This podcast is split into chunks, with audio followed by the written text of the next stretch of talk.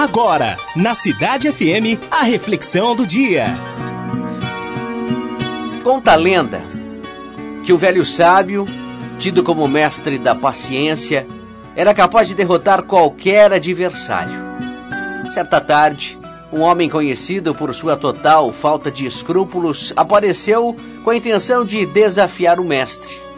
E aí, ao mestre não poupou insultos.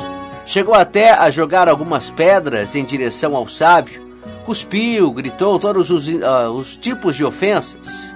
Durante horas, ele fez de tudo para provocá-lo. Mas o sábio permaneceu paciente.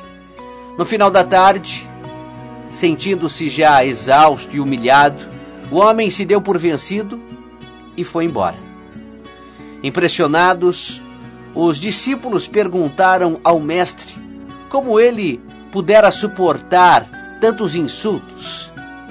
E aí o Mestre respondeu calmamente e com uma pergunta: Se alguém chega até você com um presente e você não aceita, a quem pertence o presente? A quem tentou entregá-lo, respondeu um dos discípulos. Então, o mestre respondeu: O mesmo vale para a inveja, a raiva e outros insultos. Quando não são aceitos, eles continuam permanecendo a quem os carregava. A sua paz interior depende exclusivamente de você. Ninguém pode lhe tirar a calma, a não ser se você permitir.